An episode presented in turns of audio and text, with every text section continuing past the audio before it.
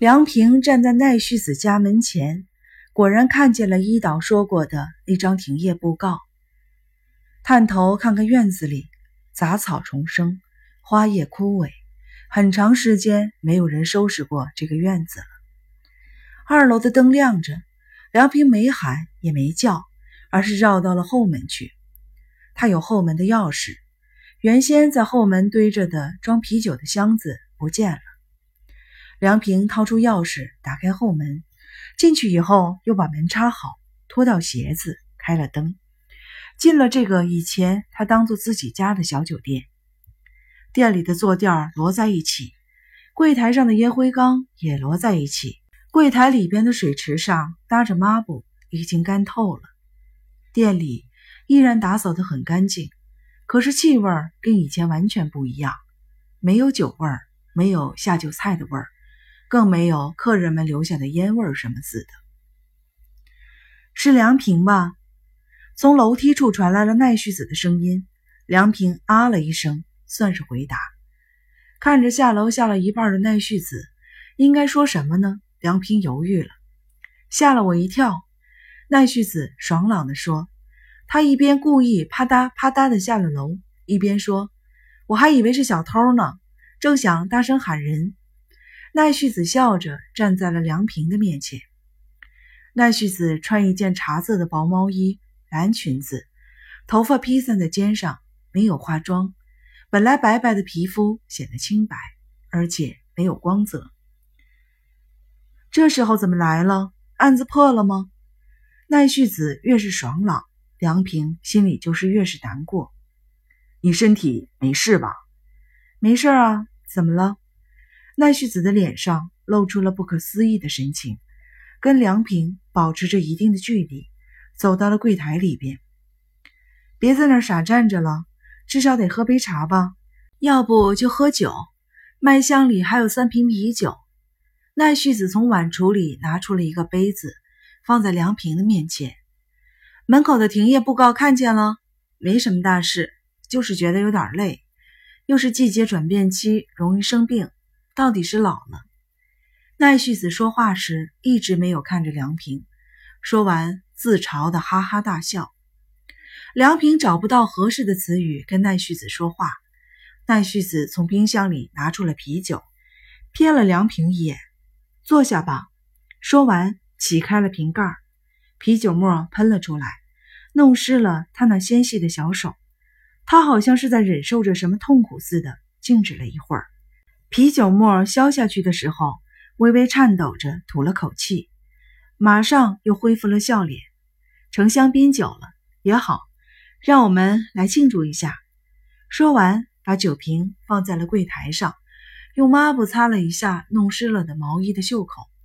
梁平终于开口说话了：“这么长时间没跟你联系，是我不好。”梁平隔着柜台站在奈绪子的对面。你被送到医院里去的事情，我听生意郎说了。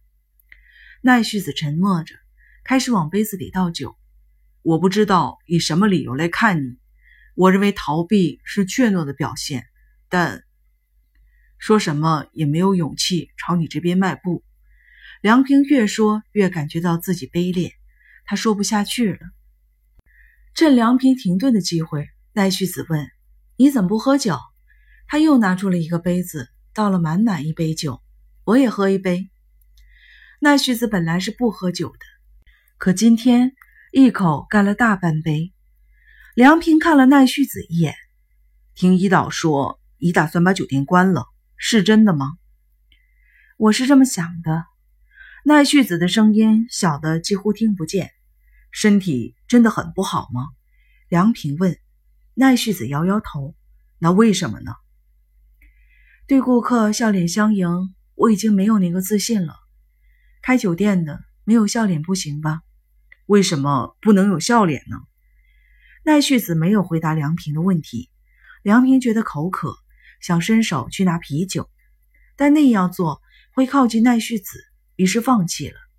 是不是因为我？不是，是因为我。我别说了。奈绪子小声的叫起来，砰的把杯子。放在了柜台上，不是因为梁平，是因为我，是我的责任。你一点责任都没有，你一点都不坏。奈绪子双手捂住耳朵，是我的罪过，求求你不要再那么说了。是我的罪过，我的罪过只能由我自己来承担。他的双手往前一挪，捂住了自己的脸。梁平感到迷惑不解：罪过？你有什么罪过？是我把孩子害死了，是我夺走了他的性命，我没有保护好他。那不怨你。梁明受不了了，靠近柜台，端起酒杯，一口气的把啤酒喝光，用手背抹了抹嘴。我从来就不想做什么父亲，我怕孩子受虐待，我自己还不能按照自己的生活方式去生活，我没有排除别人的影响去生活的自信。梁平额头冒出了令人不快的汗珠，他抬手抹了一把，搜寻着合适的词语。所以，摆脱所有人的影响。实现真正的自立，到底有没有可能呢？从小受到的影响能不能完全摆脱呢？我根本就不知道。而且，能够做到真正的自立，能够摆脱从小受到的影响的人，在这个世界上存在不存在呢？也许存在，但我从来没有遇到过。我应该做些什么，才能够成为那种能够摆脱从小受到的影响的人呢？我还不知道。你知道的。奈绪子坦率地说：“梁平呆呆地看着奈绪子。”奈绪子接着说：“你的精神支柱在那里呀？你需要一个了解你的过去和现在，并且能够在各方面理解你的人。”梁平不客气地打断了奈绪子：“哪有那么简单的事情？一点都不复杂。”奈绪子说着说着，眼睛潮湿了。“我已经明白了，我不可能成为你的精神支柱。”你所需要的精神支柱是那个叫做优希的人。梁平想说不是，可是无论如何说不出口。奈绪子眼睛里闪着泪花，微笑着：“我呢，想换一种活法，所以我想学抽烟了。”说完，从柜台下面摸出一盒为客人准备的香烟来。“别胡来！”梁平制止道。奈绪子根本不听梁平的劝阻，抽出一支叼在嘴上。擦着火柴点烟，梁平低下头。我讨厌年轻女人抽烟，这你是知道的。我想换一种活法，我才不管别人说什么呢。奈绪子说完，吐了一口烟。不要做这种叫人讨厌的事情。梁平一拳打在柜台上。你想打的恐怕不是那里吧？梁平在奈绪子挑衅般的笑声中抬起了头。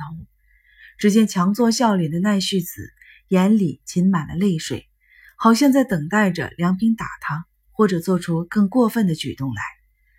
梁平的内心也有另一个自我想那么做。梁平攥紧拳头，转过身去，跑到后门，踢了上鞋子，跑也似的离开了奈绪子的家。背后传来了杯子摔碎了的声音，梁平头也不回的跑了。